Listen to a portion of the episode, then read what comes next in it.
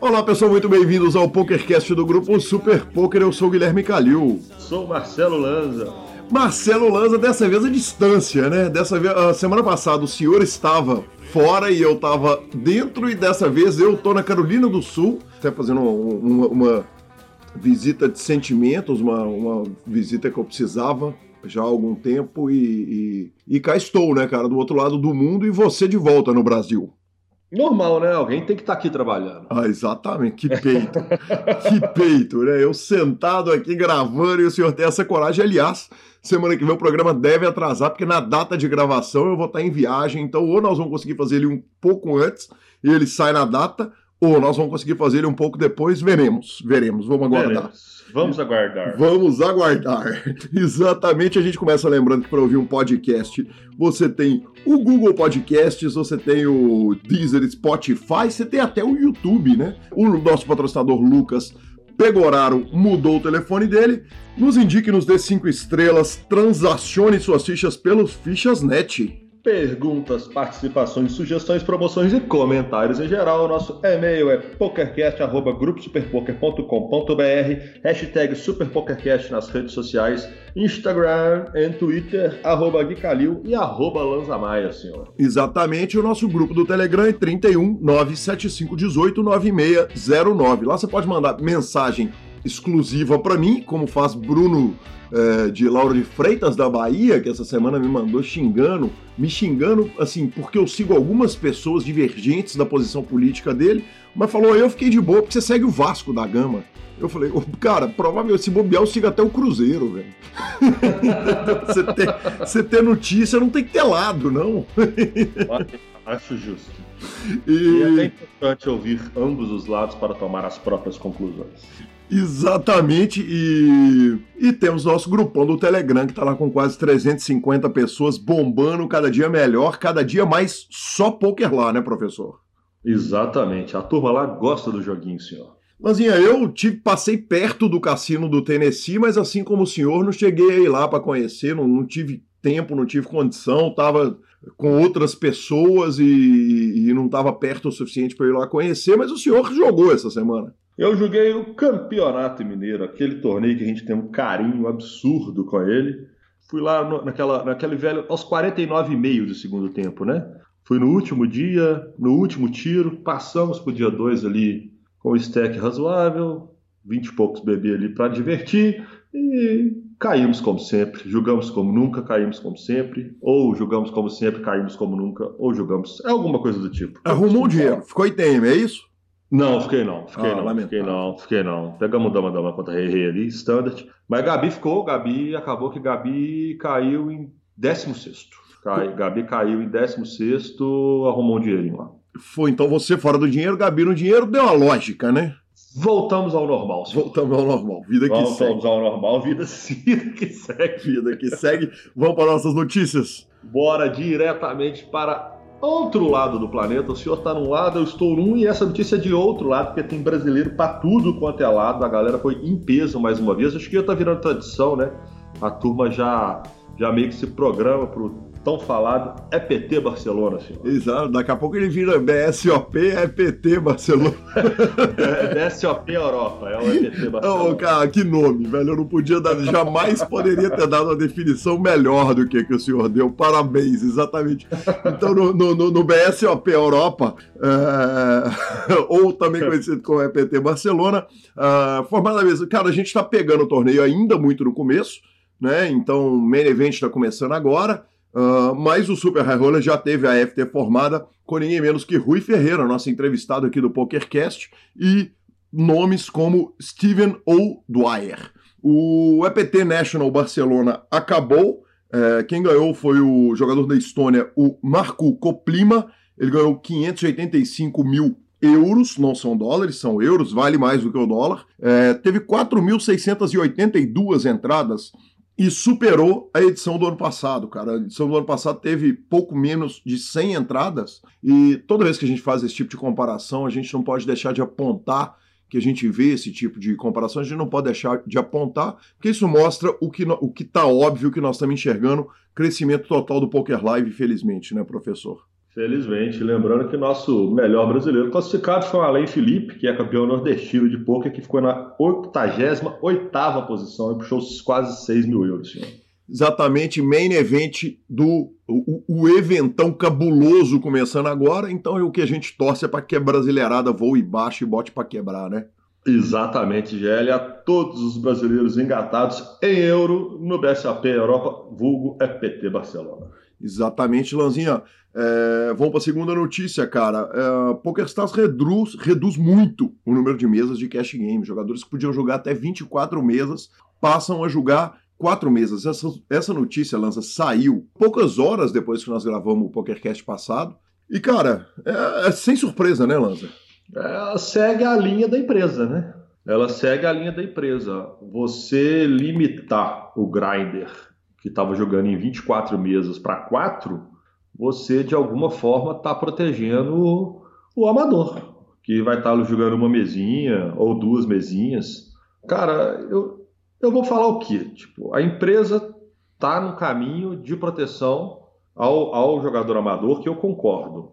E eu acho que eu concordo com isso também. O que pode acontecer é ela perder, ter uma diminuição de rake, mas eu acho que ela acredita que com o estudo que eles fizeram que vai ter uma compensação nessa diminuição de rake com aumento de recreativos jogando, né? Porque você deve entrar lá aquela piranhada, né? Aquele monte de reg matando os caras os caras estão lá nos table ninja da vida. Mas, então, eu, eu, eu concordo. Eu, é, é ruim para o profissional, mas eu acho que em médio prazo volta a ser bom para o mesmo. E tende a dar uma polarizada, né? O cara que jogava 24 meses num limite um pouco mais baixo tende a subir um pouquinho esse limite também, né? Para jogar menos mesas com mais foco, talvez. É, exatamente, professor. Eu, eu, gravei um mini podcast, porque a turma pediu a, a repercussão da notícia lá no grupo do Telegram.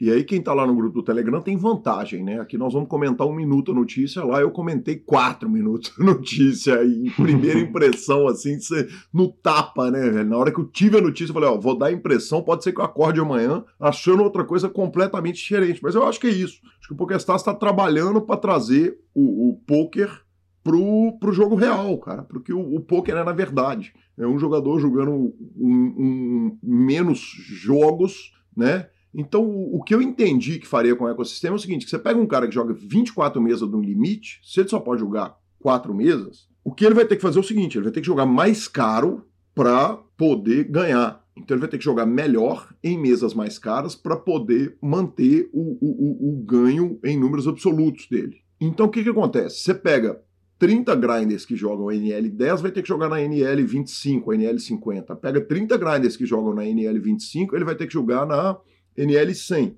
Então, é, é, é, você diminui o, é, aquele jogador que, que, de certa forma, ele faz mal para o ecossistema do poker, que é o cara que meio que anda de lado, ganha um pouquinho, mas joga num monte de mesa, e esse cara é o cara que destrói o recreativo, porque ele ocupa um monte de lugar na mesa. Enfim, cara, eu vou te falar que eu, eu, semana passada eu falei que eu concordava com o pool do Daniel Negrano, né, de, de, de, apresentadores. Eu concordo muito mais com isso do que com o pool do Daniel Negrano, apesar de eu não achar má ideia o, as tuitadas polêmicas do Daniel, não. cara, mas é isso, bicho, não tem muito o que falar, é, é o famoso segue o jogo, né, patrão? É exatamente, é isso mesmo, professor. Cara, e mais um capítulo infeliz com a novela Cassinos e Phil Ivey, onde o Borgata prendeu o prêmio do PPC do, do Filipinho. É, cara, para resumir bem a notícia, o que aconteceu foi o seguinte: é, o Ivey jogou o 50K Poker Players Championship.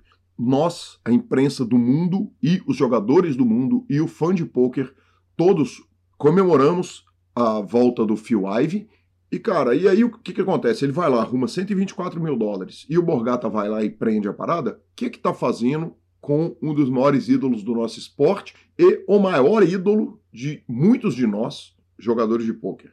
Tá... Jogar só em Macau, né? Tipo, ele Exatamente. não vai aparecer mais. Exatamente, cara. Você tá tirando o ídolo do esporte. Quando você tira o ídolo do esporte, você tá fazendo mal pro esporte. Ah, o Borgata tá pouco ligando pro pôquer.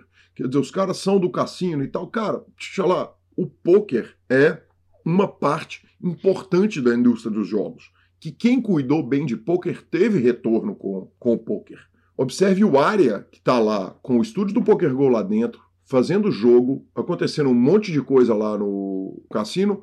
Observe o Belágio, que tem o High Stakes Game dele, e isso é uma atração turística, isso bota pessoas dentro do cassino deles. Então, cara, é lamentável que os caras estejam fazendo isso, estejam maltratando o nosso ídolo assim. E o seguinte, cara, se tem um pepino, velho, pelo amor de Deus, resolve essa porra logo e deixa o cara voltar, porque ele é um monstro.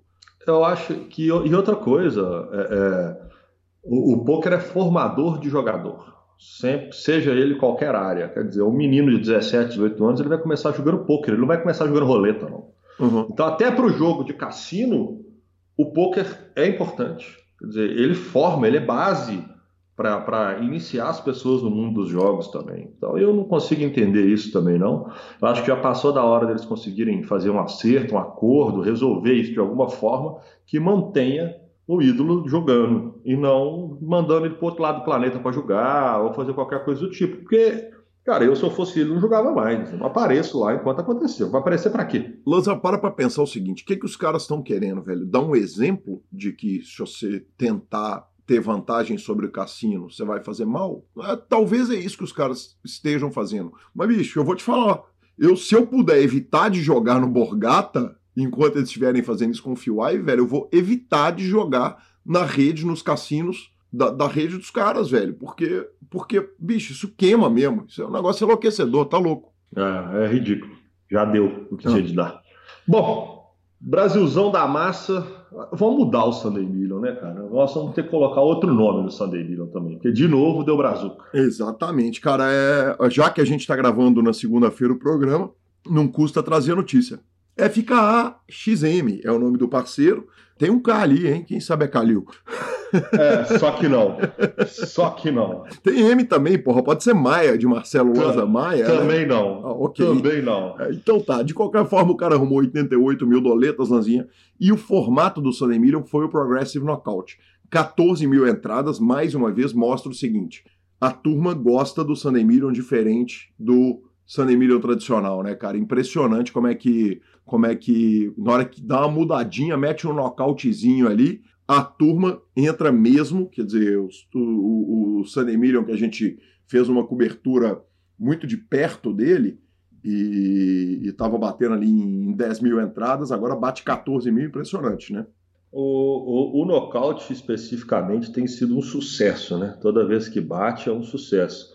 Confesso que eu corri para tentar jogar ontem, quando eu caí do Mineiro, cheguei em casa e não deu tempo. Que é uma delícia esse torneio. Eu tentei jogar a tempo, mas infelizmente não deu, não. É... Cara, tá, tá louco, é muito bom, bicho. muito bom, cara. Mas sucesso, sucesso. Você vê que tipo 30%, 40% a mais que dá de público quando coloca o nocautezão da massa, né? Que é um formato que tem sido muito bem aceito em todas as plataformas que a gente está vendo o nocaute, o progressivo nocaute, a turma tem gostado bastante de jogar o joguinho. Bacana demais, professor. Enquanto a gente fica com a palavra do nosso patrocinador Fichasnet, lembrando que o Lucas mudou o seu telefone, o telefone lá do Fichasnet, você consegue falar com ele no número que está na descrição dos nossos programas e nesse anúncio nosso. E professor Marcelo Lanza Maia, vamos para a segunda parte. Cara, que sucesso a entrevista do Yuri, velho. Sucesso total. E olha que eu achei que a turma ia reclamar que eu falei muito de música com ele. A turma ficou foi feliz pra caramba, recebeu mensagem de todo lado. Vamos para essa segunda parte espetacular com Yuri Martins. O Fichasnet é o seu parceiro para compra e venda de ficha nos principais sites de poker online. Chame o Fichasnet e avise que chegou até eles pelo PokerCast para participar de promoções super especiais para os nossos ouvintes. O WhatsApp do Fichasnet é 062 99837 1007 e lá você negocia suas fichas com os melhores preços. O Fichasnet trabalha com créditos do PokerStars, PariPoker, PP Poker, o Poker, EcoPays e AstroPay Card. Repetindo, o WhatsApp do Fichasnet é 062 99837 1007. O número está na descrição dos nossos programas. Fichasnet, confiança e melhor preço para suas fichas.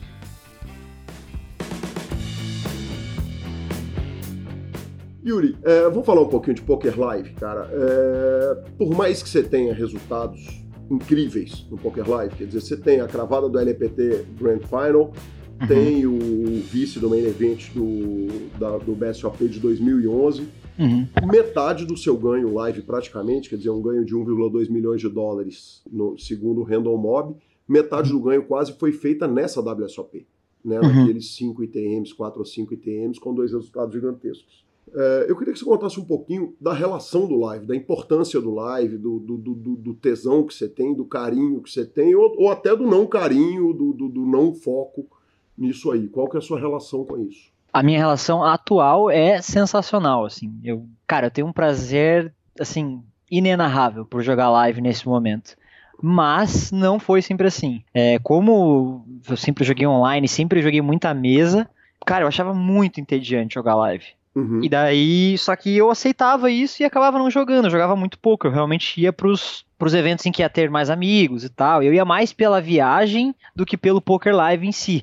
Hoje em dia já não é mais assim, sabe? Hoje em dia eu tenho um carinho gigante pelo live e eu mesmo criei ferramentas, eu tive que trabalhar isso em mim e me superar para vencer o tédio.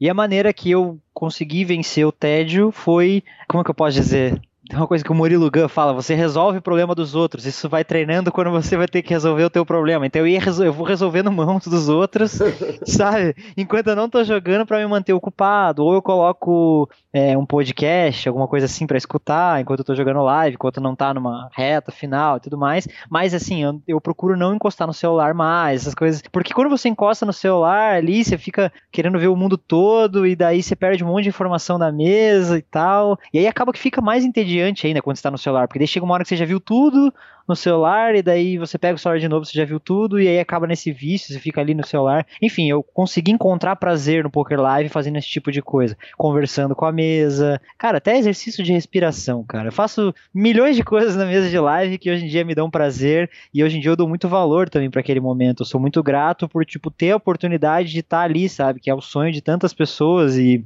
sempre foi o meu sonho, né? Aí, pô, é engraçado, porque antes eu ia pro WSOP no início, assim, era, sempre foi o meu sonho, eu chegava lá e tinha tédio, ficava meio queimado, eu falava, tipo, hoje em dia eu olho para trás e falo, cara, o que, que eu tava fazendo, né? Eu tava vivendo o meu sonho e não tava dando valor para aquilo, sabe? Porque a ansiedade tava maior do que a minha enfim, eu deixava a ansiedade tomar conta da minha mente. Aí hoje em dia eu criei maneiras de, de controlar a ansiedade, porque é realmente é difícil, cara, você saber que você vai ficar 45 dias, você não sabe o que vai acontecer daqui dois dias, e você olha cada torneio com, tipo, quatro dias de duração, duas mil pessoas, parece uma coisa muito distante, sabe, de, de, de você ganhar. Você fala, cara, pô, um bracelete demora muito para ganhar, é muita gente pela frente. Aí o que eu fiz para deixar de ter esse pensamento e essa ansiedade foi subdividir tudo, assim, todos os meus dias, todas as metas. Então, assim, eu não pensava mais no tamanho do field. Eu falava, cara, eu só tenho que chegar no próximo break. Se eu uhum. chegar em todos os próximos breaks, eu vou ganhar o torneio. Uhum. E aí eu peguei e entrei nesse torneio aí que eu, no torneio que eu. Antes de, de, jogar o torneio que eu ganhei, eu tava jogando um 600 Omaha lá. E aí eu falo, cara, 600 Omaha, 2 mil e cacetada lá de pessoas, sei lá. Se você pensa no tamanho, no número de pessoas que tem e no número de horas que aquilo vai demorar para acabar, cara, você já fica entediado só de pensar, cara. Você fala, meu Deus, eu vou ter que jogar três dias seguidos, 12 horas por dia, para ganhar um torneio. Não é possível, não vou conseguir. Tipo, você vai ter que desviar de todas as balas possíveis. E se você pensar assim, já vai parecer uma coisa muito impossível. Agora, se você subdividir isso, fica muito mais é, fácil. Então eu falo, cara, só tenho que. Meu dia tem cinco etapas, que são os cinco breaks, né, no caso. São quatro breaks, no caso. Mas são cinco etapas. Tipo, duas horas, duas horas, duas horas, cinco níveis. Cinco blocos. Ou dez níveis, né? É, uhum. cinco blocos, isso. Aí eu ficava com isso na minha mente. Eu tenho que chegar até o próximo bloco. Daí na minha mente era lá, um de cinco. Daí, ok. Ganhei o um de cinco, passei. Dois de cinco, ok. 3 de 5, ok. E eu não pensava no torneio que eu ia jogar no dia seguinte, porque se eu pensava já me causava ansiedade, assim, tipo, já falava, puta, o torneio de amanhã vai ser mais massa que esse. Mas, cara, a questão é, se eu tivesse no dia 2 daquele torneio que eu tô, mesmo ele não sendo tão legal que no torneio do dia seguinte, já vai estar um torneio muito melhor em relação a dinheiro, porque o meu stack já vai valer muito mais dinheiro do que se eu entrasse com o stack inicial no torneio que é mais caro. Enfim, eu já vou estar numa retinha final, com chance de ganhar muito dinheiro. E aí eu comecei a pensar assim, cara, eu tô em Vegas, eu já vou ter que jogar todos os dias. Independente do torneio que eu vou jogar, eu vou jogar praticamente todos os dias. Então senta a bunda na cadeira e dá o melhor. Se o torneio é de 500, o torneio é de 5 mil, sabe? Tipo, eu vou ter que jogar igual. E eu fui pensando assim e as coisas ficaram muito mais leves. Então fica aí a dica para quem tá escutando, faça isso, vai subdividindo as coisas. Até se você tá num time, por exemplo, ou não tá num time, tá num ferro lá. Tô numa fase ruim e tô perdendo 10k. Se você pensar em todo o caminho que você tem até ganhar 10k de novo, você já vai entrar, já vai entrar no grind desanimado já. Você vai falar, porra, tenho 10k para recuperar. Aí você vai jogar lá um torneio de 11 que paga 500 pro primeiro, você fala, cara, mas paga 500 e eu tenho 10k para buscar. Vai parecer que é uma coisa impossível, mas que tal, tipo, subdividir a tua, os teus 10k? Fala, cara, essa semana eu tenho que ganhar 1.5k. Uhum. Olha, olha que coisa fantástica. Você fala, cara, você tá num torneio de 11 que paga 500, você fala, caramba, é 33% da minha meta já, meus 1.500. E aí, uhum. imagina, se cada semana você ganha 1.500, em um mês você já vai ter ganho 6k, só vai faltar 4, cara. Tipo, entendeu? Então vai ficar, olha, a vida fica muito mais fácil pensando dessa maneira, fracionando a, as coisas, sabe? Não pensar já direto no, no que você quer alcançar, né? Yuri, você falou que é, é, é, é nerd no estudo, e, e, evidentemente a palavra nerd aí é aplicada com o maior carinho do mundo, né, da melhor forma possível. Na hora de formar uma reta de Vegas também é, feito da forma mais nerd, quer dizer, você senta, abre a reta inteira, desenha, colore. Quanto tempo você gasta para definir o tamanho da reta que vai ser feita em Vegas? Isso, perfeito. Tem tudo. Cara, tem que pensar em tudo. Pensar qual é o meu edge em cada torneio, né? Qual é a vantagem que eu tenho, qual é o meu ROI em cada torneio. Cara, basicamente a montagem da grade eu faço do jeito mais matemático possível. Uhum. Faço zero emoção e 100% matemático. Onde eu, onde eu sei que eu vou ganhar mais dinheiro é lá que eu vou estar. Uhum. É isso. Na escolha da minha reta é isso. Onde eu vou ganhar mais dinheiro é lá que eu vou estar. Ou, por exemplo, uma reta de W Cup que eu vou vender action nos torneios mais caros. Se é um torneio mais caro que eu vou que eu tenho muito mais edge, por exemplo, vamos pegar um torneio de 5k de Holden e um de 5k de 8 game o 5K de 8 game, eu sei que meu ROI vai ser muito maior que o 5K de hold. Então o que acontece? Eu compro uma porcentagem muito maior do meu 5K de, de 8 game e compro uma porcentagem menor do, do 5K de holding. E assim vai. É tudo pensando na matemática, no ROI, tudo com consciência, né? Nada feito com emoção. Ah, eu quero muito jogar esse torneio, mas às vezes o cara nem tem edge lá no torneio, só vai jogar pela emoção. Cara, a emoção não é muito nossa amiga no poker, infelizmente. Então, é assim, dessa forma que eu faço, do jeito bem nerd mesmo, bem matemático. Yuri, tem vida social em Vegas, cara? Dá tempo de dar um rolê ou, ou, ou na WSOP não tem isso, cara? É, é vim trabalhar e vou ficar 45 dias aqui no deserto, longe de casa, trabalhando, trabalhando, trabalhando.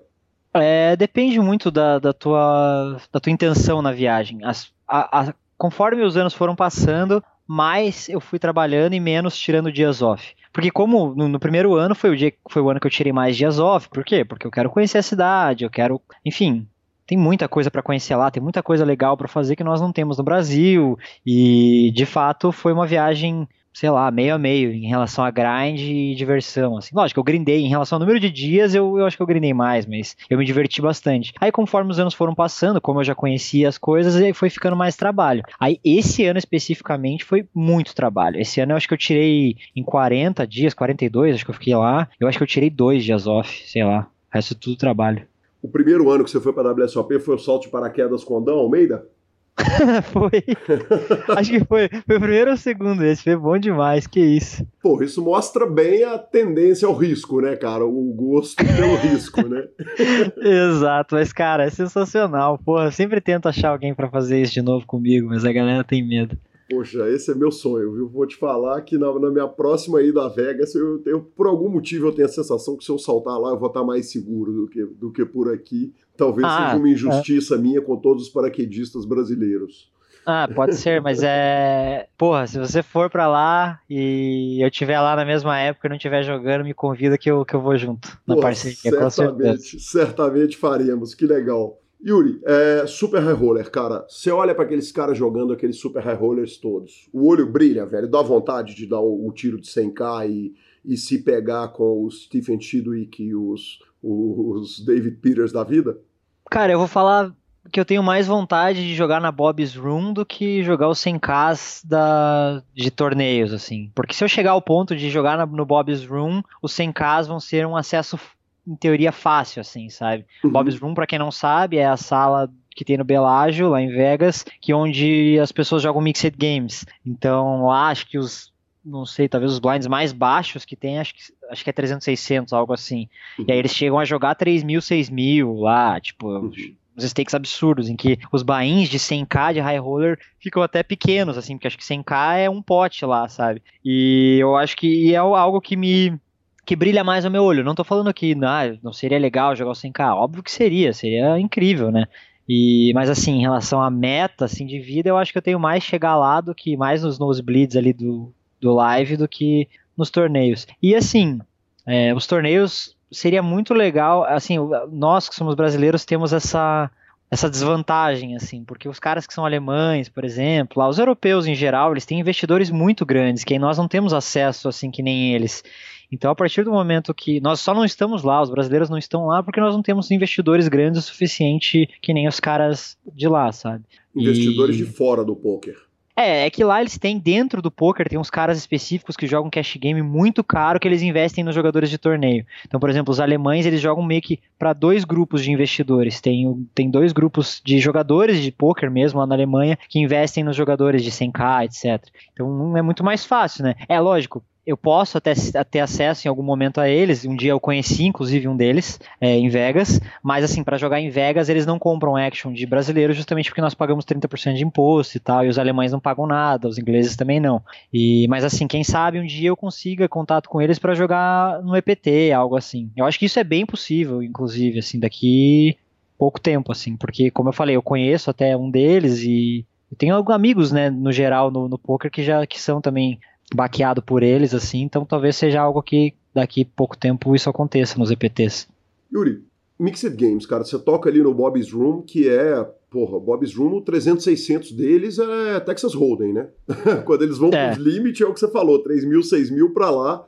Uhum. Quando eu encostei minha barriga lá para perguntar que jogo que tinha, eram 1.500, 3.000, alguma coisa com, com nomes que você batia o olho assim você reconhecia muito mais jogadores do que não na mesa, uhum. né? É bizarro, é inacreditável. Tirando aquela action ali, tem dinheiro nos Mixed Games para ser ganho? Quer dizer, dá para se sustentar. Se você parar para pensar o seguinte, cara, agora eu sou jogador só de Mixed Games, vou largar, vou grindar cash, torneio, tudo que tem disponível. Tem dinheiro para ser ganho nos Mixed? Uh, depende o quanto você precisa ganhar por mês, né? Porque assim, por exemplo, os limites que eu jogo hoje em dia na internet, a action é muito devagar muito devagar mesmo, assim, quase não, não rola action. Então eu diria que para assim nos limites que eu jogo hoje em dia jogar torneio é bem mais lucrativo do que jogar mixed games uhum. mas para quem mora em algum lugar tipo Estados Unidos que tem a action de mixed games eu sei que na Inglaterra também em Londres tem um jogo privado de mixed games que onde, onde alguns caras que jogavam online comigo estão jogando lá que daí dá né mas assim falando como brasileiro não não tem como não tem como viver assim é que, é que depende, né? Quando você precisa de dinheiro para viver, sabe? Que se o cara jogar mais barato, daí eu acho que tem, assim. E depende se você considera PLO Mixed Games. Se o cara quer viver de PLO, com certeza tem como, né? Acho que todo mundo sabe. Mas eu digo dos, dos Mixed Games Limit ali já, é, já é bem mais difícil. Bem mais difícil. Não te brilha o olho, é, você que tem um edge gigante na WSOP. Porque aí tem uma coisa a respeito de Vegas, que é o seguinte: Vegas, fora da temporada da WSOP, é o cash game de Mixed lá ele é inexistente praticamente. Tem um joguinho ali no área, tem o uhum. jogo cara do Belágio, mas tirou isso aí, uhum. raramente você vai ter action, é, é, são poucos os cassinos que, que vão ter. Uhum. Durante a WSOP não te brilha o olho de você falar, ah, cara, eu vou dar um tiro ali no cash, porque deve estar um sonho, claro que as estrelas estão lá, os profissionais estão lá, mas as estrelas também estão.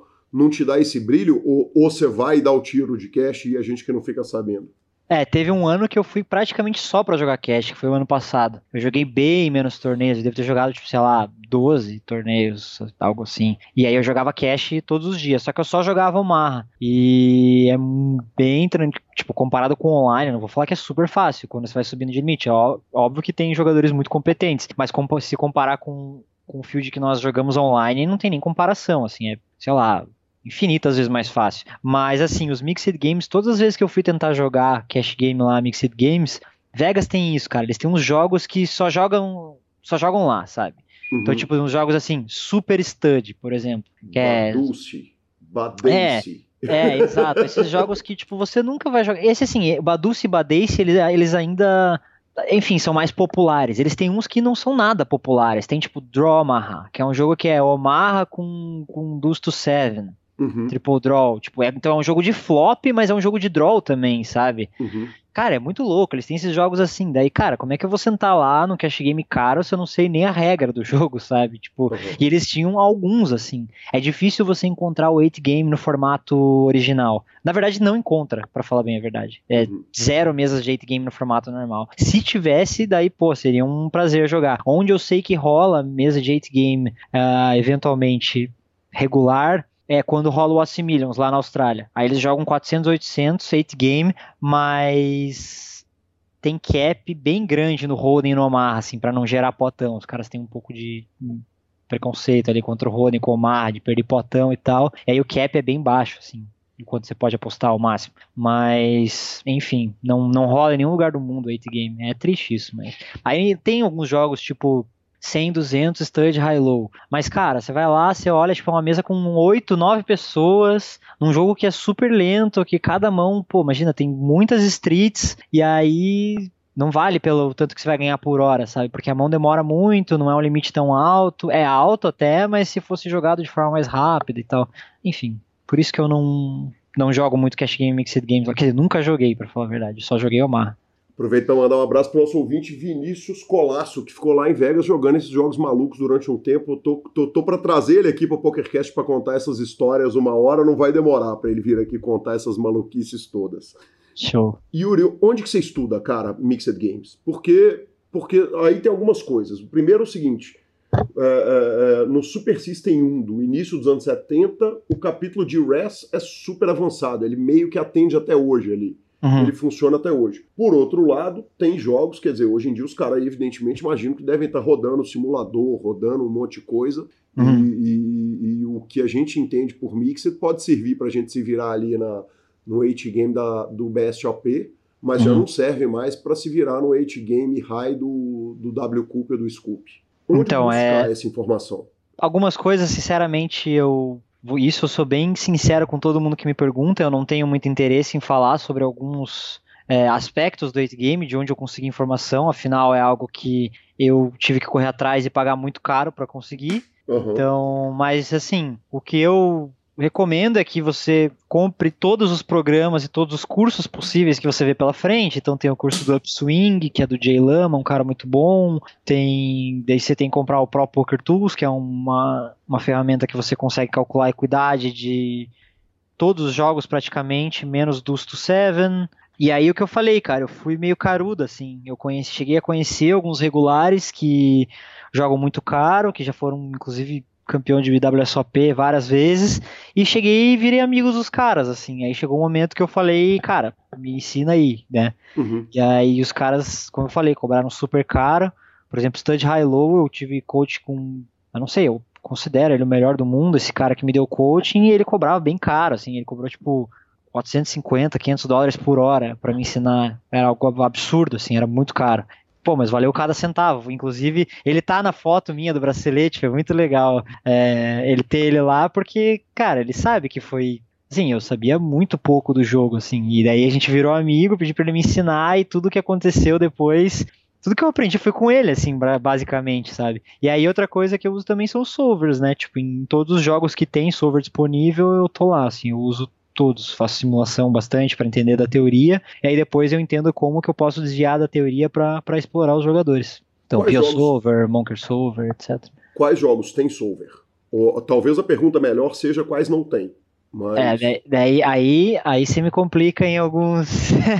aí, aí é uma parte que eu prefiro não. que eu Tranquilo. falo que eu não tenho muito interesse em falar, porque daí seria. Sem problema nenhum. Tá é, porque a, competi... é, a competição nesses jogos é muito grande, né? Então. Assim, e o field é muito restrito, assim, também. Eu jogo contra, sei lá, quatro caras, enfim, jogo contra pouquíssimos caras. Então, de qualquer forma, eu prefiro que, a, que a, se eles não estão usando, eu prefiro que a informação nunca vaze, porque aí eu vou ter vantagem contra eles, e enfim. Então é algo que, não sei, se alguém achar que isso é, sei lá, meio babaca da minha não, parte, de... me perdoe, mas. Cara, é no esporte competição, para um ganhar, o outro tem que perder, não tem nenhum constrangimento com relação a isso. Sim. Yuri, é, uma história que o Léo também me conta é que lá na Austrália, o, a reta de domingo acontecia na segunda de manhã. Né, que o horário é completamente catrupiado, bizarro, e eu vou querer que você me conte um pouquinho da história da Austrália. E, cara, não vai dar nem para fazer a pauta toda e já vai ficar o convite para a próxima entrevista, porque daqui a meia hora nós vamos ter que encerrar ela, não tem jeito. É, beleza. infinito o negócio. Mas ele contava o seguinte, cara, que ele se matava para acordar, para conseguir jogar, e aí um dia ele descobriu que não só você estava acordado na hora que ele acordava, como você já tinha acordado uma hora antes, tomado o seu café, feito uhum. uma hora do método de Rose ali, e se preparado de todas as formas, e você estava zen e uhum. preparado para jogar. Você é. tá no The Rose ainda? Aham, eu pratico, pratico já há seis anos, por aí. Puta, eu perdi as contas de tanto tempo que faz, cara. Acho que, é, acho que são seis anos, não tenho certeza. E eu pratico sim, eu acho que me faz muito bem, assim, ter uma relação muito, muito perfeita com o poker, assim. Tá, em vários, em vários pontos, assim. Até, sei lá, em relação a administrar as emoções, é... até na parte da resiliência, assim mesmo, você conseguir passar por coisas, porque o que acontece é que quando você na prática nós lapidamos muito em relação ao corpo em si, daí a gente passa por um certo desconforto para gerar uma, algo maior, assim, uma resiliência na nossa mente e tal, e, e é muito legal isso.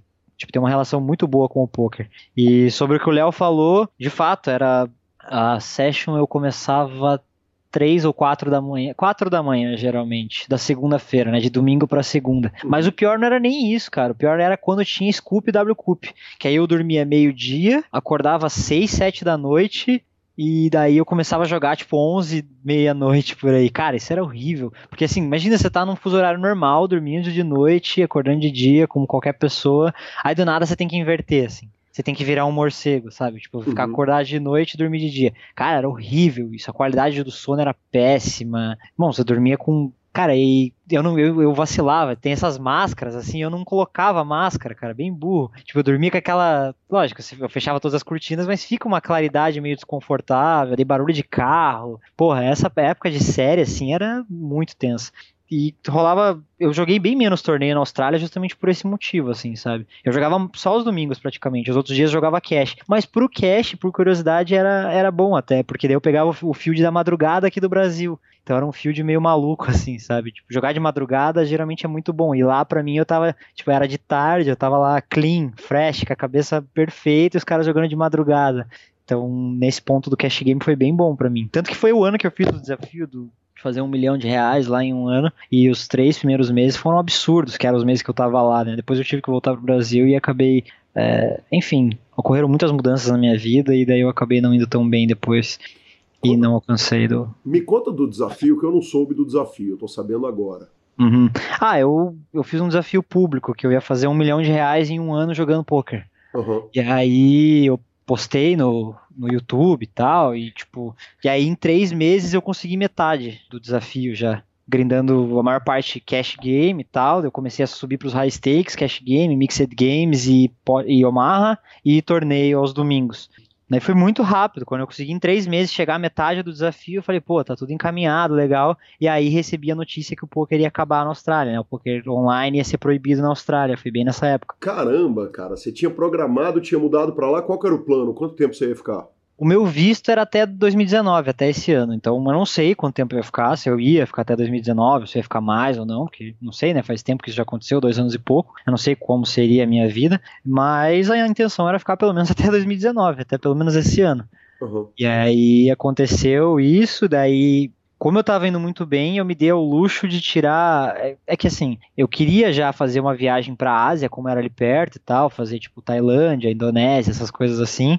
Mas daí, como aconteceu isso do nada, eu falei, né, pra, pra minha noiva, eu falei, pô, a gente vai ter que ir embora pro Brasil, né, de novo, mas antes eu quero fazer essa viagem, tipo, mas eu tava no meio do desafio, no meio do ano em que eu me propus a fazer o desafio, mas como eu tinha ido muito bem, eu falei, ah, vamos fazer uma viagem de um mês então, e daí eu fico sem jogar, e aí quando eu voltar, quando a gente, nós íamos chegar no Brasil dois dias antes de começar o Scoop daí, Uhum. Só que, pô, daí foi um desastre, né, cara? Tipo, a viagem foi animal, foi, pô, nós visitamos Tailândia, Indonésia, Vietnã, e foi uma viagem incrível, assim, foi, porra, sem palavras. E aí, quando nós voltamos para o Brasil, tinha a questão do fuso horário, daí, tipo, já começou dois dias depois o Scoop. Eu voltei para o Brasil, tava frio pra caramba. Eu voltei para Curitiba, para casa dos meus pais, tava muito frio lá. E nossa, eu fiquei doente, foi horrível. Daí, tipo, eu perdi muito dinheiro no Scoop, por todas. Lógico que todas essas mudanças tiveram impacto muito grande na minha vida.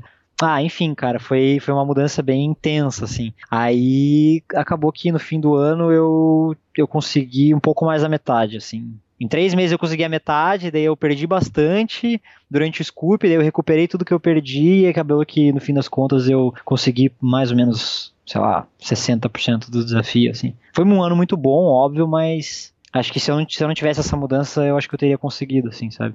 É, não por isso, né? Essa semana, esse ano, em três semanas ali, ou quatro semanas em Vegas, já bateu, já bateu um milhão de reais. Ah, tá, é. Esse ano foi diferente. É, esse ano, o... não, não, tinha nenhum desafio público, mas é, já, já deu. A ida para a Austrália e a vida de casada ela é macia, porque o, o Dan estava me contando algumas histórias. O seguinte: entre as histórias que ele toma remédio para dormir, ele não consegue dormir tranquilo, e que um dia você faz uma reta final de um 10K da WSOP de Omaha, chega no quarto, ele o efeito do remédio dele para dormir já passou, você chega, acorda ele para contar a parada, ele tinha que julgar às 11, você dorme e ele fica acordado. Soma-se a isso, soma-se a isso, não contente com isso, conta-se que senhor Yuri era a namorada do McDonald's. Quando você pede a batata, ela fala: ah, não quero a batata, e na hora que chega a batata, ela come a sua inteira. Ele falou: cara, a gente perguntava para ele se ia comer pizza, ele xingava que a gente estava comendo errado, ficava puto, falava que a gente não devia pedir a pizza. Chegava a pizza, ele comia a pizza de todo mundo e reclamava do sabor. Não, mas eu vou contar o porquê, eu vou contar o porquê. É porque, ó, essa época que ele tá falando, cara, eu tava muito gordo. E aí nós, nós tínhamos o escritório e eu queria, pô, eu queria perder peso porque eu tava muito gordo, cara, tava me sentindo mal e tal. E aí eles iam lá e pediam pizza. Eu falava, porra, galera, parem de pedir isso, pelo amor de Deus, como direito uma vez na vida. Aí eu não tava reclamando porque eu não gosto de pizza, pelo contrário, é porque eu gosto demais, entendeu? Daí chegava, é óbvio que eu ia comer, porque. E aí eles não me ajudavam. Daí foi ainda bem, porque daí o escritório, depois a gente fechou o escritório, daí eu consegui emagrecer ficando longe deles, porque, meu Deus, o Daniel. Mas o Daniel é um bom companheiro para essas. É, para esses programas gastronômicos aí. Qualquer lugar que você vai, ele sempre faz o corre ali dos melhores restaurantes e tal. É legal, o Dan é uma ótima companhia para isso. Mas esse, esse episódio que ele contou também do WSOP foi muito engraçado, cara. Eu cheguei, Cara, eu caí, acho que é do Omar, foi isso aí mesmo. E aí eu cheguei no quarto. Você cai contando... pro Negriano, correto? É, isso aí. Eu cheguei, cara, puta, não sei se eu fiz certo, sei que é lá, todo pô, curioso pela mão ali. Aí ele acorda, meio zonzo assim. Aí eu falo, ah, beleza, então. Eu fui lá, deitei, dormi, eu durmo super fácil. E ele ficou acordado sem dormir. Coitado. Ai, é engraçado. Sensacional. O. Cara, o Ioli que é um parceiro que salta de paraquedas com você, né? Então esse deve ser um parceiraço. E, e, e, é. e Yuri, e morrendo de medo. Se você vai para Vegas e salta de paraquedas, eu imagino o que, que você fez na Austrália. Você deve, deve ter surfado o tubarão, né, lá. É, então, eu ah, de radical, assim, muito radical, não fiz tanta coisa, cara. Eu fiz umas coisas mais ligadas à água mesmo, assim, tipo, mergulhei lá na maior barreira de coral do mundo, surfei nos lugares muito legais. Na, na minha, na Austrália tem muito tubarão, sim, mas, tipo, na minha cidade tem, tinha uma rede 500 metros da praia que impediam os tubarões de, de entrar pra, pra orla, assim, sabe? E aí é, eu sei que desde que eles colocaram a rede nunca teve um ataque fatal. Já teve ataque, assim, do cara perder uma perna, alguma coisa assim, Só mas. Isso, né? Uma coisinha leve. É, coisinha leve. e aí eu tenho um dos meus melhores amigos foi me visitar lá. E daí um dia ele foi surfar sozinho e ele voltou branco, assim, pra uhum. casa. Ele não conseguia nem falar, ele, meu, viu um tubarão. Não acredito. Você fala, ah, cara, será que não era golfinho? Porque golfinho eu via direto, assim. E às vezes se a água tava meio turva, você achava que era. Você via só barbatana, né? Mas daí depois você percebia que era. Ele falou, não, era um tubarão, cara, meu Deus, velho. E o pior, né? Ele tava surfando, sentado na prancha, e o tubarão, ele não tava lá, assim, em direção ao horizonte. O tubarão tava atrás, em direção, tipo, à praia, sabe? Uhum. Então, se ele remasse em direção à praia, ele tava indo em direção ao tubarão. Então ele voltou branco, sem saber o que fazer. Ele falou, cara, eu só parei de encostar o pé na água e peguei a primeira onda que veio e já saí do mar. Falei, eu, hein, eu acho que você viu um, um golfinho, mas tudo bem. E, mas enfim, eu não, não, não vi tanta, não fiz tanta coisa radical na estrada. Tentando lembrar aqui se eu fiz alguma coisa assim. É, foi mais relacionado à água, assim, tipo, esporte de aquático. Ele voltou pro mar? Depois, nos dias seguintes. E... Voltou, voltou. No dia seguinte voltou. Mas no dia ele tava branco. Ele ficou sentado na sacada por, tipo, sei lá, uma hora olhando pro nada, assim. pensando na vida. Tipo, porra, escapei dessa vez. Yuri, e o satélite do BSOP estraga a surpresa pra família da volta da Austrália, cara? Nossa, você tá lembrando muita coisa boa.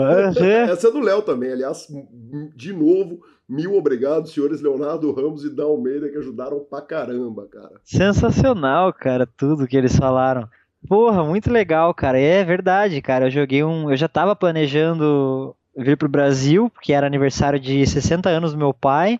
E aí eu ia chegar de surpresa, comprei a passagem, tudo. Aí como eu tava indo, é, ia rolar o BSOP Millions, bem na mesma época. Eu falei, ah, vou tentar um satélite, né? E aí eu tentei no primeiro e meu pai sempre lê as notícias, ele sempre lê o Super Poker. Daí, tipo, estragou tudo, cara. Daí eu ganhei lá, mesmo da Austrália, os caras já colocaram, ah, e tal, o Yuri vai voltar da Austrália, vai pro BSOP Millions. Ah, daí já chegou a mensagem dele. Eu falei, puta merda, que cagada.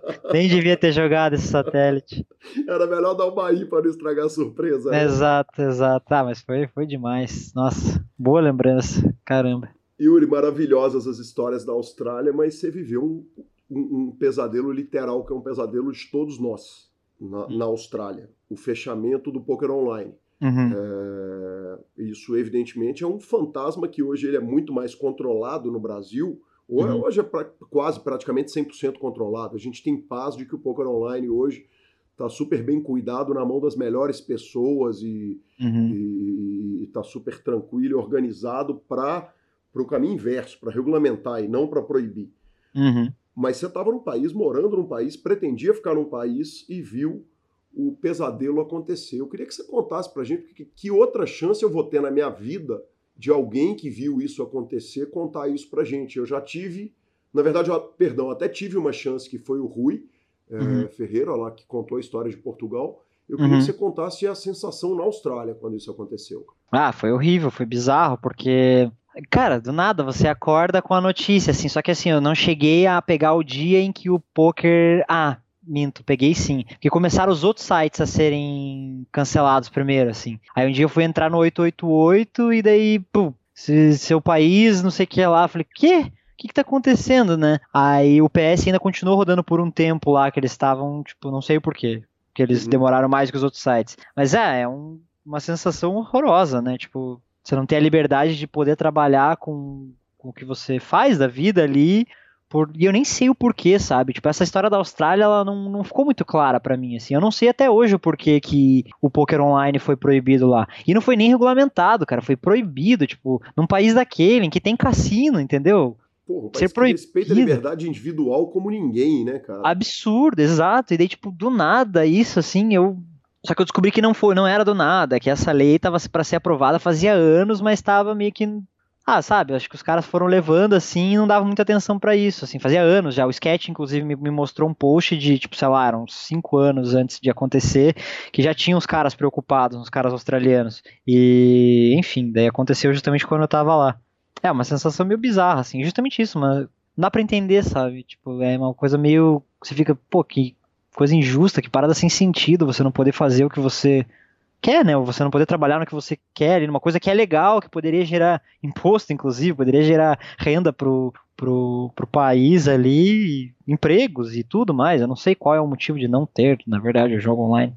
Perfeito. O Daniel Negrano, semana passada, ou semana retrasada, acho que no programa da semana passada nós tivemos essa discussão uhum. é, aqui no PokerCast. Para quem está ouvindo agora, no momento que a gravação sai, já deve ter três ou quatro semanas, é, dizendo o seguinte: VPN, na minha opinião, não é roubar no jogo. Não é uhum. é quem está fazendo VPN não está prejudicando e não devia ser o PokerStars que devia se preocupar com isso. Quem devia se preocupar com isso são os governos de cada país. Você tem opinião formada a respeito do assunto? Chegou a ouvir falar da discussão? Ah, eu cheguei a ouvir, mas eu não, é, não pensei sobre o assunto. E acho que é, o argumento dele. Eu sempre gosto de entender os dois lados, sabe? Eu queria entender o outro lado, assim, uma pessoa inteligente do outro lado conversando sobre o mesmo assunto, assim. Eu não parei para refletir, por isso que eu acho que eu não é um assunto complexo, assim, eu tenho que pensar e enxergar do, do prisma dos dois, das duas opiniões ali, né, um prisma mais amplo, não só de um lado, que nem esse do Negreano, faz sentido até o que ele falou, mas É, realmente eu não vou saber te responder agora o que, que eu acho sobre isso. Eu teria que pensar melhor, assim. Eu não. De bate pronto, eu não sei o que, o que falar, assim. Eu sei que, nossa, rolou. Inclusive aquele cara que fez mesmo final do WSOP, né? O cara ganhou um scoop, acho que é uma coisa assim. Ele perdeu uma nota pro Stars, né? Só que é também meio sick isso, né? Tipo, Stars esperar o cara ganhar pra daí prender a conta, sei lá. É estranho. É um freerolzão maluco, né? Na verdade. É, essa essa opção tivemos, então convido ao ouvinte e a você em algum dos programas para trás aí, tá nas guias, tá, tá na descrição do programa. Sim. É, é um free roll, exatamente. É um free roll que não faz sentido pro cara que tá usando VPN, né? Então, se você tá em outro país, pense que você tá sendo free rollado. Não sei se vai, faz muito sentido, assim, tipo. Ah, é que não sei também, né, cara? A gente não sabe, sei lá. Eu vejo pô, os caras dos Estados Unidos, imagina que eles passaram, o cara que só quer viver perto da família dele, ou mesmo da Austrália, né? Uhum. O cara tem a família toda dele lá, o cara vai ter que sair da Austrália e pra Europa, sei lá, tipo, pra poder jogar, não sei. É, sei lá. Eu... É, é bizarro mesmo. É bizarro. Yuri, e para encerrar, cara, eu queria que a gente contasse um pouquinho a respeito do main event, cara. Eu, evidentemente, por todos os motivos, eu sou doente com mídia de poker. Então eu vou assistir tudo, vou ouvir tudo, vou ver tudo. E, e, cara, foi afunilando ali a reta final do main event e começou a ter um hype na imprensa internacional a respeito de Yuri Zvilievsky. Cada um falava de um jeito. Uhum. E, e, cara, porque é um cara ex-primeiro colocado no ranking do Pocket Fives, é um cara que esteticamente ele é apropriado de todas as formas, né, cara? De estilo, parabéns pelo, pelo garbo, elegância e estilo. Obrigado. É, falamos isso mil vezes, tanto no, nas lives com o Vitão quanto no programa com o Lanza. Então tava lá, tava cool, tava descolado, parece que teve uma situação de alguém pedir um tempo e você soltar alguma coisa tipo, olha, não faça isso, ou alguma coisa desse sentido. Então assim, cara, rolou uma febre mundial de Yuri Martins uhum. né, de, da galera querendo, querendo que você chegasse e tal. É, chegou a você, durante aquela reta final de main event, chegava a você a informação de que, cara, você tá, tá, tá, tá crescendo o, o, o status social dentro do poker. É, eu percebi isso em redes sociais e, e lá mesmo também, cara, pessoas iam tirar foto, cara, assistir é, você em todos os dias e tô torcendo muito por você, cara, dei autógrafo, cara, achei muito louco pra um gringo lá, assim, eu falei, cara, que loucura, a gente nem imagina, né, só tá ali fazendo o trabalho nosso, na boa e tal, e aí chega isso, e aí eu comecei a, a perceber que tava tomando uma proporção muito grande pela mensagem dos meus amigos, assim, que eles falavam, cara, o cara, eles gravavam, tipo, partes dos caras da ESPN falando, eles fizeram uma, uma montagem de um ator também, e, tipo, metade do, da tela era o ator, metade era eu, um cara com bigodinho, assim, também, né, que você falou, né, falaram muito do bigodinho também, engraçado, e... Ah, foi sensacional, cara. Foi uma sensação única, assim, ter o trabalho reconhecido dessa forma, né? Porque é o que eu falo, a gente fica em casa fazendo nosso trabalho, coisa que a gente tanto ama, e aí ter esse reconhecimento numa proporção tão grande foi, foi muito especial, cara, sério. Inclusive os jogadores, tinha um cara, o, o Nick Hamilton, alguma coisa assim, não lembro qual é o nome dele ali, que fez FT, e ele falava, toda hora que ele me encontrava, cara, você vai ganhar esse torneio. Falei, cara, por que você tá falando isso? Você tá no torneio, você tá enorme. E... Cara, é só isso, cara. Você vai ganhar o torneio, cara. É isso. Você tá, você tá com cara de que vai ganhar esse torneio. Fala, porra, amém, né? E aí você já começa a se sentir melhor. Fala, cara, até meu adversário tá falando que eu vou ganhar. Tô, tô achando estranho isso aí. Mas infelizmente não deu. cara, a sensação foi só de alegria na hora que terminou, doeu um bocado. Porque, cara, você fez tão lindo, né, velho? Chega na mesa final, deita no Daniel Negrano, toca o cacete, Cara, chega, chega grande, sai gigante. Quer dizer, cara, parecia que tava tudo. A gente olhava aquela porra e falava, velho, vai, vai ser, vai ser, vai vir. que massa. É, assim, na hora que cai, assim, é óbvio que 100% feliz você não fica porque você queria estar tá ali, né? Mas, assim, eu nenhum momento eu reclamei, sabe? Eu tava, pô, extremamente grato, extremamente feliz por tudo que aconteceu ali, mas pô, é muito perto, né? É óbvio que você quer estar ali, assim, então. Mas assim, passou. Quando eu fui para casa ali, encontrei minha família e tal, já ficou tudo certo. A gente foi jantar, pô, comemorar, foi realmente algo muito especial. E a reta é um torneio muito especial. Ele é diferente de todos os que eu já joguei assim na vida, assim. A reta final ela é muito especial, muito especial mesmo, assim. Todo mundo tá muito feliz, porque querendo ou não, tipo, quando você já tá ali em 30 pessoas, já tá ganhando uma grana muito boa, então tá todo mundo muito feliz, todo mundo conversando pra caramba. Pô, a vibe tava sensacional, cara. Eu não queria ter saído dali, não. Queria ter, ter continuado. E eu imagino a sensação de fazer um FT, né? A gritaria que tava lá pro Dario tava muito massa, de arrepiar, assim, tava muito louco. Yuri, se você tiver que chutar, pega bet, botar dinheiro. Porque, porque hum. chutar é muito fácil, né? Chuta, vão chutar que ano que vem, porque isso é o que eu quero e o que você quer. Uhum. Mas se você tiver que chutar quando que o Brasil faz outro July 9 ou August 9, né? ali o, uhum. outra mesa final de WSOP, botar dinheiro no over-under, quantos anos você daria para o Brasil fazer outra? Ah, é que assim, ó, você está falando de betar conscientemente. Se for com, se for com o coração. Se for com, o coração é, é, é, é ano que vem. É, exatamente. É, é exatamente. É, pode ser. É, exato. Mas com, sem o coração eu betaria três anos. Bacana demais. Yuri, cara, quase duas horas de conversa, que conversa sensacional. Preciso admitir o seguinte, uma entrevista que me deixa nervoso, por dois motivos. O primeiro é que eu tinha que ter te entrevistado lá em 2008. Já, você já, já era o menino prodígio para ser entrevistado em 2008, então essa entrevista está 12 anos atrasada. É, a segunda coisa é o seguinte, cara, é, é, tanta expectativa que eu crio a respeito da entrevista e, e, e conseguir bater essas duas horas de papo com você e terminar com a sensação de que foi tudo fantástico e foi um papo delicioso. Cara, obrigado por tudo, que do caralho, que legal, velho. Pô, foi sensacional, passou muito rápido, cara. Que isso, eu tava aqui, bem de boa, tomando um cafezinho. Foi uma conversa de ali, conversando com um amigo e tal, tranquilo. Me senti em casa, cara. Foi sensacional. E como eu falei, tá de parabéns pela inteligência, pela agilidade ali nas perguntas e pelo entender o flow, assim, sabe, da coisa, tá sensacional mesmo, cara. Foi, foi muito bom e o papo fluiu de uma forma espetacular, cara. Espero, espero estar aqui mais vezes no futuro. Estará, com certeza. Ouça a entrevista do Diego, que também foi sensacional. Com certeza. E, e, cara, aproveite a runada, né? O PokerCast runa. Quando você chegou na reta final, a gente tinha te citado, eu te contei isso antes da gente começar a gravar. Deixa uhum. eu só falar pro ouvinte que não pegou isso. Na entrevista com o Diego, que é antes de Vegas, ele, inclusive, fala comigo que ele não vai a Vegas, ele acaba ganhando satélite indo. Ah, é verdade. E eu virei e falei, cara, e eu no ar eu falei, eu já te peço a ajuda para fazer a entrevista do Yuri. Aí você vai lá, faz a reta inteira, a gente tem a brincadeira de que o PokerCast regula a conta e fala aí, ó, o malandro fez duas retas final, bracelete, etc e tal. Claro, foi citado aqui. Então que você aproveite a, a, a nova citação e a entrevista para dar outra runada maravilhosa, cara. Show de bola. Depois do W Cup a gente volta então com o título de Player of the Year. Que Pô, tal? Aí, aí, já é Insta, já vão sentar de novo e já vão contar o resto das histórias todas, tá bom? É, fechado, fechado, cara. Valeu. Muito Yuri, bom. obrigado pelo carinho, cara. Tudo de bom. Valeu. Obrigado, Valeu, você mais. também. Valeu. Um abraço.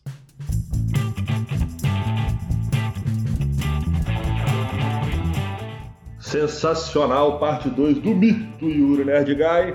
E agora vamos direto para os nossos tweets, vovô. Exatamente, Marcelo Lanza Maia. Cara, alguém tweetou o seguinte, é... tweetou pro arroba Thinking Poker o seguinte, eu li o livro e perdi na minha primeira sessão. Como faz para ser ressarcido? É... Quer dizer, o cara comprou o livro de poker, leu, perdeu na primeira sessão e já quer devolver o livro de poker. Uh, o Andrew Brokos respondeu o seguinte: me manda uma mensagem direta com o seu cartão de crédito, é, data de validade dele e o nome de solteira da sua mãe que eu resolvo isso pra você. que parceiro, hein? Que parceiro, tá louco. O Alan Cunningham é, tweetou o seguinte: raramente eu tenho um sonho de pôquer em que, no, ao final da mão, eu não tenho uma dúzia de cartas na, de roll cards e o que tiver no pote é de comer. Pode uma parada dessa, professor? Meu Jesus amado. Pode, é, é, o caso de repensar o que, que o parceiro anda consumindo antes de dormir, né? Exatamente, drogas pesadas. Exatamente. e Lanzinha, por último, velho, um tweet que eu não poderia deixar de ler. É do Luiz Cloud 10, que, que tweetou o seguinte: bacana demais os podcasts de, do, do, de poker do arroba superpoker e arroba Guicalil. Detalhe, ele não te marcou, não marcou arroba Lanzamaia, não marcou a hashtag SuperPokerCast, mas por que, que a gente não leria o elogio gratuito de um ouvinte assim aberto no Twitter, né, cara? Tá louco, a gente tá lendo até crítica, ainda mais elogio. Exatamente. Muito, muito bem posto, professor Marcelo Lanza. Vamos para as redes sociais? Redes sociais, senhor. Professor, redes sociais, temos áudio do ouvinte. Cara, olha que sensacional o áudio do Rafael Sandrini. Olha, Calil, eu sou ouvinte do programa aí e acho que vou fazer uma. Vou pedir uma explicação aí que nenhum ouvinte pediu. Tô lendo aqui o livro Poker, a essência do Texas Hold'em do Carlos Mavic. Aí chego aqui na página 73 e aí tem a falinha, né? Aí vejo que o autor é Guilherme Calil, senhor, e diz: Quer ver flop de graça? Então liga pro Juliano Maisano. Eu juro, eu queria que você explicasse para mim aí o que que. Eu não entendi essa falinha. O que que tem o Juliano Maisano aí que, que nós vamos ver flop? Um abraço. Pois bem, senhor Rafael Sandrini. Cara, é o seguinte, velho. É... Acontece, inclusive, de você não entender é... normal. Não me assusta o fato de você não ter entendido a, a, a tuitada. Explico agora, cara. Flop é a revista do Juliano Maezano. E, e na época, cara, a comunidade do poker era bem menor. Então, a, a frase que ele colocou, essa, esse livro do Maf, que é sensacional, ele tem uma seção de falinhas e as falinhas são todas assinadas. Tem duas falinhas minhas. Ele ainda faz uma referência carinhosa ao PokerCast, que estava começando lá na época. E ele colocou essa frase: quer ver flop grátis? Liga para o Juliano Maezano. Juliano Maezano é o fundador da revista Flop. Então é isso, tá aí a explicação para todo mundo que ler e não entender a frase. Muito obrigado, valeu demais pela mensagem de voz. Sensacional, senhor. O senhor, tá, o senhor. O senhor é muito velho, então os ouvintes mais novos têm mais dificuldade com essas coisas. Tá, falou jovenzão, né? Perto do senhor eu sou um bebê. Oh, perfeito. Ok, ok. Durma com esse barulho, Guilherme Calil.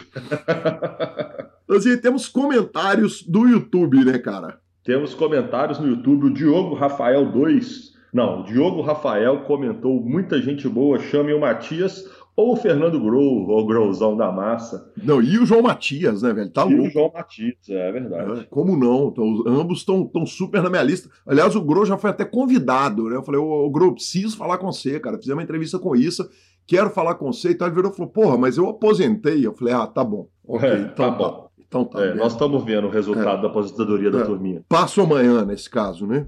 E o Rodrigo Bezerra, cara, falou o seguinte: salve turma, grande entrevista. E que homem, hein? No próximo episódio põe a foto do bigode. Então fica aí o pedido do Rodrigo Bezerra, cara, para que no, no, próximo episódio saia a foto do Yuri com o bigodão lá da WSOP. Eu não sei se, se a gente tem foto oficial dele com o bigode sentado, mas se for possível, eu tenho certeza que o nosso Vini Oliver vai atender o ouvinte. Provavelmente, né? Com aquele bigode maravilhoso que enlouqueceu os, os narradores da ESPN americana. E, e, toda a mídia mundial também. Bora finalização? Bora finalização, professor superpoker.com.br, tudo sobre poker no Brasil e no mundo, onde tem poker, o Super Poker está. Na aba de clubes você tem a guia de clubes do Brasil, onde jogar agenda diárias de torneio. Na aba de vídeos e no YouTube você tem transmissões ao vivo dos maiores torneios do mundo, análises técnicas, programas de humor, entrevistas icônicas, o PokerCast e mais. O mito sensacional, fantástico Gabriel Grilo está no EPT Barcelona e tá lá fazendo uma cobertura, então pode ter certeza que vai ter muita coisa legal pra caramba no canal do, de vídeos do, do Super Poker, revistaflop.com.br, a sua revista de poker há mais de uma década contando as grandes histórias do poker, assine já, ela que foi fundada por Juliano Maezano, e mibilisca.com, cobertura mão a mão de torneios de poker pelo Brasil. Acompanhe Dica Cultural Marcelo Lanza. Eu, eu, eu não vi muita coisa essa semana, não, porque eu também estava voltando de viagem e já voltei mais engatado. Mas eu vou comentar duas notícias. Uma que foi anunciada finalmente a continuação de, do Pantera Negra para 2020, começo de 2020. É, a gente ainda não sabe a linha que eles vão adotar depois pós Vingadores Ultimato, mas muito bom saber que, que a Marvel continua na linha de valorização ainda daqueles filmes que nós tanto gostamos. E a outra, cara, é que foi anunciada a continuação, o filme 4 de Matrix, cara. 20 anos depois. Isso é algo que quase que explodiu meu cérebro, porque a trilogia Matrix é uma das coisas mais fodas realizadas na época. Não, é... não, não, não, parei, parei, interrompo. Eu não interrompo a sua sessão de dica cultural. Pera, eu não interrompo a, a sua sessão de cultural, mas, mas peraí, calma, vamos lá. Vamos lá. Estou ouvindo com muita atenção, Marcelo Lanza. Peraí. Na pior das hipóteses, você pode não gostar do conteúdo, mas a, o que os irmãos Wachowski, nem sei falar o nome deles direito, conseguiram fazer em, em, na questão cinematográfica mesmo, de filmagem, é, que eles colocaram, sei lá, 17 câmeras, fizeram os efeitos que nunca tinha sido feito no cinema. Então, na pior das hipóteses, ele revolucionou o cinema na parte de computação gráfica, senhor. Isso tem que ser respeitado. Se você gosta ou não do conteúdo, aí a comunidade nerd vai te bater sozinho. Nem eu preciso bater. Ok, então. vou deixar toda a comunidade nerd te bater. Agora, sobre computação gráfica e inovação de cinema, aquilo é um marco no cinema. Isso é fato. Tá bom, posso explicar então onde, por que a minha interrupção? Cara, eu acho o primeiro Matrix um filme absoluto genial, genial. Eu não tô falando que ele é bom não, ele é absolutamente genial, ele é brilhante, ele tá à frente de seu tempo, ele revolucionou o cinema no momento em que ele foi lançado. Muito a, obrigado, senhor. Tá? A continuação dos filmes é cada lixo, brother. É cada meu mano. Pelo eu amor. Não concordo, eu não concordo como lixo, mas de ah. fato elas são muito aquéns do primeiro filme. Tá bom. E é mais um motivo de eu explodir minha cabeça deles quererem fazer o quarto com ele, inclusive. Uhum. Keanu Reeves está no quarto filme. Tomara que eles recuperem a ideia original do, do golpe. Basicamente é tipo 2014, né, Lanza? Keanu Rivers. Que. Nossa. desculpa, velho, desculpa. Vamos para sua dica cultural? Vamos para minha dica cultural. Cara, olha, primeiro, é, eu tenho um aviso para Marcelo Lanza Maia. Descobri que o Amazon Prime vai gravar o Senhor dos Anéis em diversos episódios, seguindo o que o Tolkien escreveu à risca. Então, é, é, recebi essa notícia e te mandei, né, velho? Falei, cara, olha isso aí, Lanzinha, que isso vai te fazer feliz, com certeza. Espero que tenha feito. Me fez, me fez muito feliz, me fez muito feliz apesar de, eu achar que o, os filmes Senhor dos Anéis eles, eles seguem muito bem, muito fielzinho, muito bem feito. Eu li todos os livros do Tolkien e não acho que, que tem tanta mudança assim não, mas só de falar que é Senhor dos Anéis e vai ter mais coisa para a gente ver, não tem como ser ruim.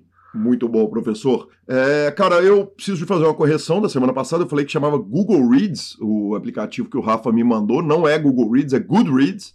Eu errei mesmo, cara. Eu viajei na maionese. Você clica lá, né, velho? Tá lá o aplicativo com Gzão, você clica nele, esqueci, viajei. Então, fazendo essa correção, o nome do aplicativo que eu dei de dica cultural na semana passada é Goodreads e não Google Reads. E essa semana eu li um livro, cara, que chama As Sete Vidas de Nelson Mota. É o Nelson Mota contando da vida dele, então do, do, do, dos momentos dele, lá no começo da Bossa Nova no Rio de Janeiro, uh, o momento que ele morou em Nova York, ah, cara, o cara, um cara tava no centro de tudo. É um cara que bebeu com o Mick Jagger, sentou com o Tim Maia no apartamento do Tim Maia em Nova York, né? O cara foi escritor, colunista, produtor de música, compositor. E, e cara, eu peguei esse livro, trouxe ele para viajar. Eu tinha voos longos e achei que, eu, que ele ia durar uma boa parte da viagem. Não consegui parar de ler, cara. Basicamente, antes de de estar tá sobrevoando o México, eu já estava terminando o livro. Foi, cara, que sensacional. Então fica a dica, não é um livro novo, mas As Sete Vidas de Nelson Mota é sensacional. Aí sim, senhor. É disso que o senhor sempre trazendo coisas é, é, culturais, culturais, né? Impressionante como é que o senhor é um cara diferenciado. Mas você sabe o que, que eu ando querendo, Lanzinho? Eu ando querendo mudar o nome do quadro de Dicas Culturais para o quadro O que Estamos Vendo, porque eu tô achando esse nome Dicas Culturais muito arrogante, sabe, velho? Tipo assim, quem somos nós para dar dicas culturais? A gente não pode não, dar dica nem então de pôquer. A gente, a gente pode falar então que o nosso quadro é Nossas Dicas Culturais. Ah, ok, é, que homem, ela é, ela é que homem é Marcelo Lanza, pelo amor de Deus, tá perfeito. Porque nós estamos, nós estamos falando que a gente vive, né? Inclusive, por incrível que pareça, nós vivemos em dois universos completamente distantes que se colidem em algum momento. Que, que exatamente, que estão em total interseção quando falamos de pôquer, né? Porque pôquer e clube atlético mineiro. Exatamente. no restante de música, de. Não, de até, até a vida de um, é, de um pai casado pai casado, convicto e solteiro que, que, que, que nunca É vai se reproduzir. Como a gente tinha tudo pra dar errado, mas nós damos certo. E que amor, cara, que amor desses dois apresentadores. Fechamos o programa falando que arroba Gui Calil e arroba Lanza Maia são os Instagrams e Twitters desses dois, desses dois apresentadores tão diferentes. Nos indique, nos dê cinco estrelas, mande o link no grupo do WhatsApp, venha para o nosso grupo do Telegram. Aproveita que o programa está terminando já manda uma mensagem lá no 31 975 18 9609 que eu te adiciono. Transacione suas fichas pelo Fichasnet e a edição é dele, o fantástico Vini Oliver. Um grande abraço, moçada, e até semana que vem. Valeu!